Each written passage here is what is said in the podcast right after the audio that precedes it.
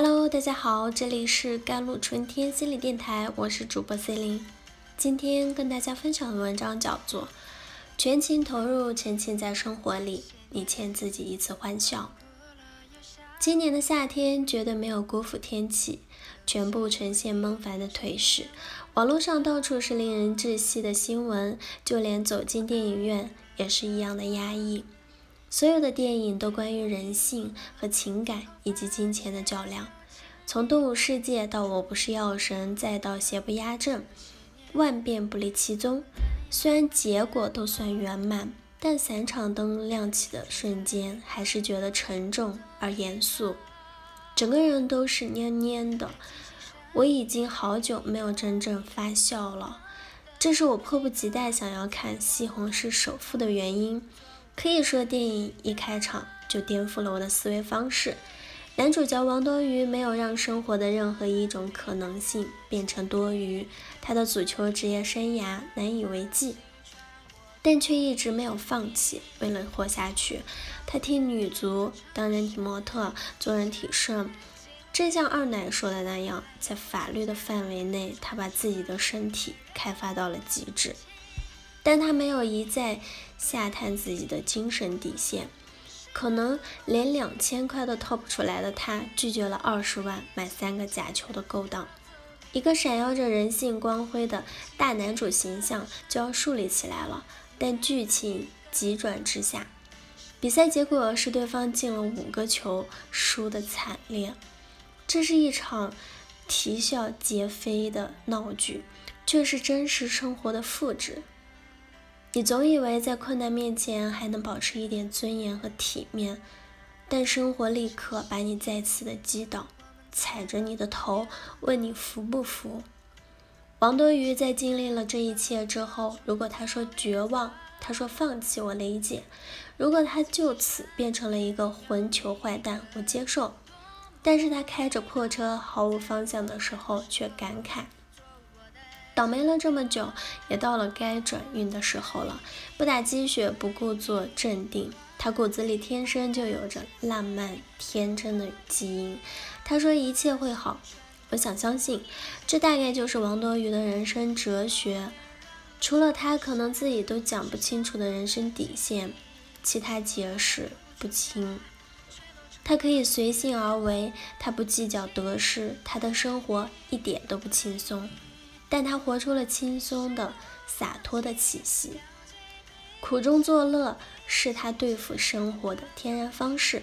相比起来，倒是有很多人在自我的困惑，把困难变成了险阻，把平常捣碎了成绝望。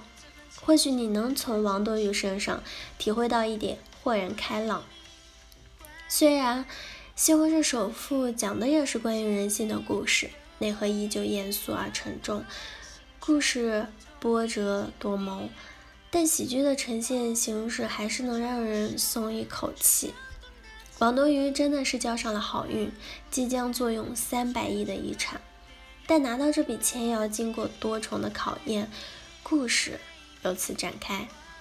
他在穷困潦倒的时候接受了遗产的挑战，第一项任务就是在一个月内花光十亿。谁没做过这样的美梦呢？一夜暴富。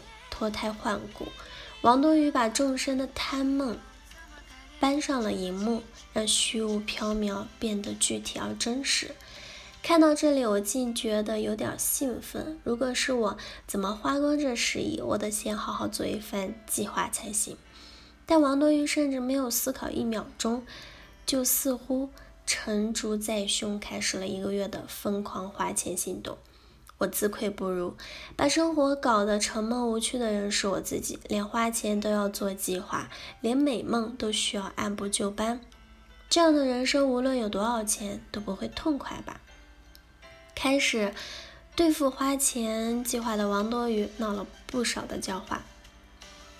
他的花钱方式不会让你产生任何仇富心态，反倒觉得他很可爱。他把球队组织起来。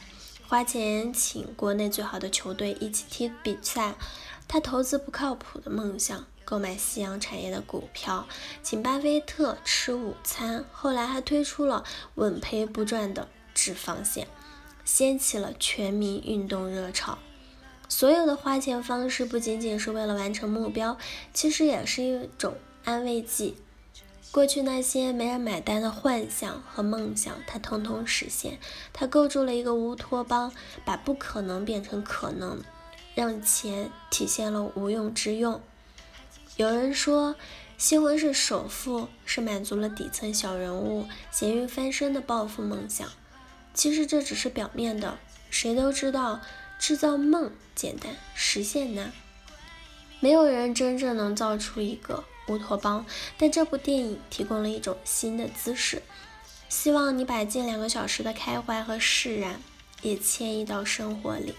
除了你要死守的底线和原则，其他时候别过分的刻板和顽固，全情投入，沉浸在生活里。该哭哭笑笑，把情绪。包裹的太严实，人生也会越发的紧绷，生活可能还会时不时把我们击倒，并踩在脚下吧。但我还是不服。就像王东鱼说的：“倒霉了这么久，也该时来运转了。”虽然我们没能坐拥三百亿，但生活不缺三百亿个机会让你舒展自我，笑一笑。好了，以上就是今天的节目内容了。咨询请加微信公众号 jlct 幺零零幺，或者添加我的手机微信号幺三八二二七幺八九九五，我是 c e l i n e 我们下期节目再见。